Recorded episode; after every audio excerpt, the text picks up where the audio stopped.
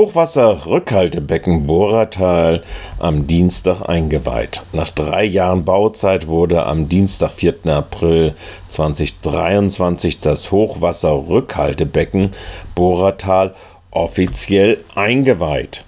Das 15 Millionen Euro teure Bauwerk mit Zuschüssen von Bund und Land und eingehaltenen Kostenrahmen liegt auf dem Gemeindegebiet von Horben, deren Bürgermeister und Gemeinderat damit den Nachbarn Freiburg mit seinen Überflutungsgebieten in der Viere, in Haslach-Weingarten und so weiter aus der Patsche halfen. Alles kommt jetzt gleich hier im Anschluss aber dann auch die Viere, Haslach Weingarten ähm, und natürlich auch den neuen Stadtteil Dietenbach. Das war ja immer eine große Diskussion, aber ich sag mal, bevor in Dietenbach das Problem äh, gelöst wird, wird es erstmal noch in vier, fünf anderen Freiburger Stadtteilen gelöst. Insofern ist es wirklich eine wichtige Maßnahme zur Hochwassersicherheit für ganz ähm, Freiburg.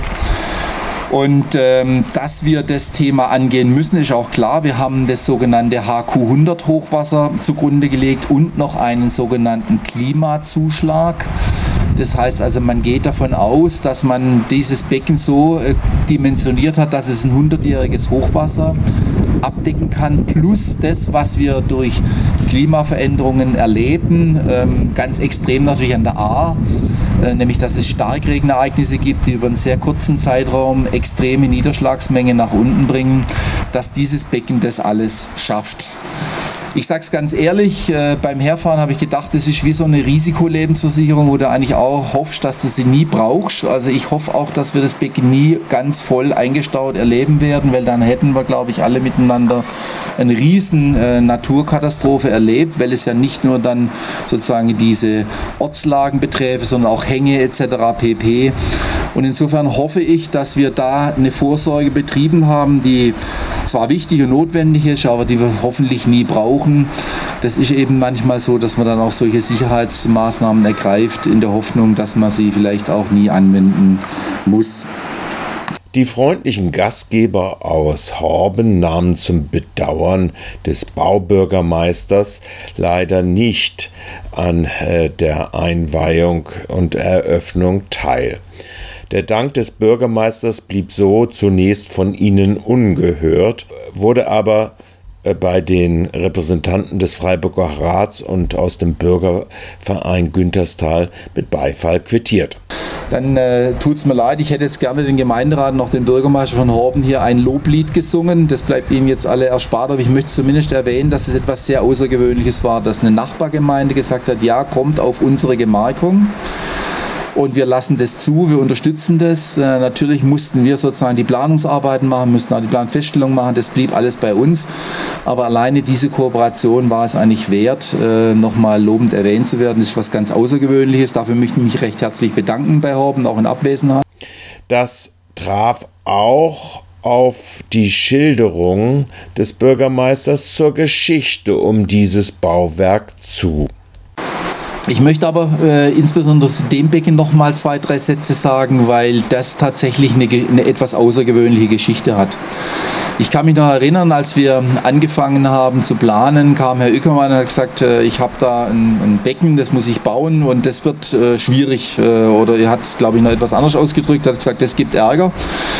Und ähm, das Becken war ja ursprünglich deutlich äh, weiter talabwärts vorgesehen, wo es natürlich auch sozusagen von der Wirksamkeit, je weiter talabwärts, umso besser natürlich auch besser gewesen wäre. Aber es war in der Tat natürlich landschaftlich nicht so gut eingebunden, wie es jetzt hier ist.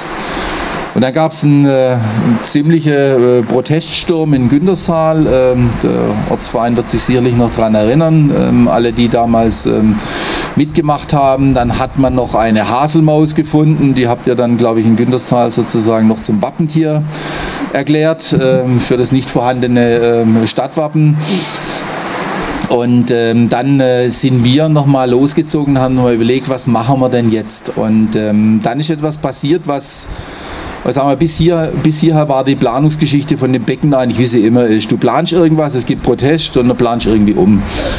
Ähm, und ähm, dann ist aber etwas passiert, was ich so noch nicht erlebt habe, nämlich wir haben eine sehr, sehr kooperative Zusammenarbeit mit unserer Nachbargemeinde Horben erlebt. Und Das Hochwasserrückhaltebecken Bohratal mit seinen 200.000 Kubikmeter Auffangbecken wird in Verbindung mit dem aufgestockten Becken an der Breitmatte also südlich der Wonhalde Kleingärten beim Waldhaus, gegen mögliche Extremhochwasser nach Starkregenwetterlagen wie im Ahrtal zum Beispiel und nach Überflutungen in der Vergangenheit in Günterstal, der Mittel- und Unterviere wie Haslach bis hin zum künftigen Baugebiet Dietenbach vor großflächigen Überflutungen schützen können.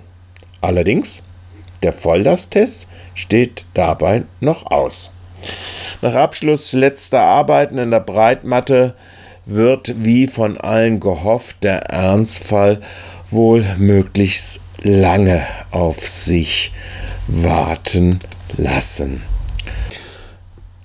Und jetzt hier nochmal die Gesamtbeschreibung von Herrn Ückermann, dem Chef des Garten- und Tiefbauamtes. Jetzt ganz kurz was zu dem Gesamtsystem. Das ist nicht nur das Becken, was Sie hier sehen. Also wir können hier über 200.000 Kubikmeter Wasser einstauen, sondern es ist ein System, was sich im Endeffekt bis nach Günterstal durch Freiburg durchzieht. Der Grundgedanke war in der Berechnung, was kann man in diesem Bach an maximaler Wassermenge ableiten.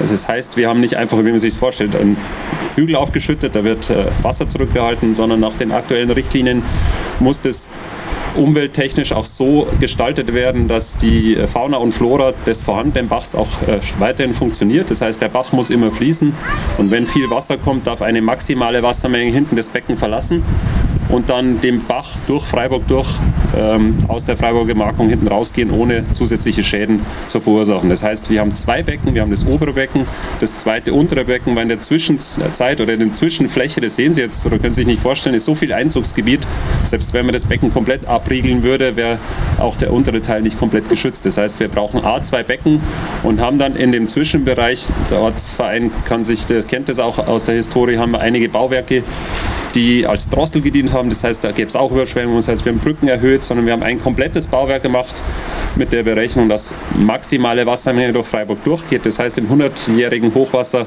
ist der Bach voll, aber die Keller trocken im Idealfall, wenn sie selber alles richtig gemacht haben.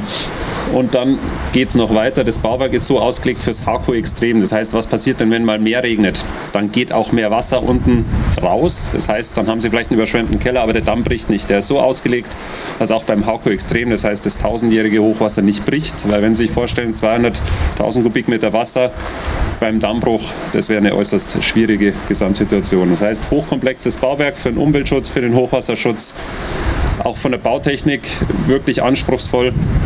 Und was eben, was Professor Hager auch gesagt hat, wichtig war, war den Günterstälern und auch den Horbenen, dass es danach nicht ausschaut wie eine Talsperre. Deswegen haben wir auch Landschaftsarchitekten mit eingebunden. Und falls es mal wieder schneien sollte, hier wird das ein super Schlittenhang. Also nicht deswegen ist er so flach, sondern das hat technische äh, Bewandtnis.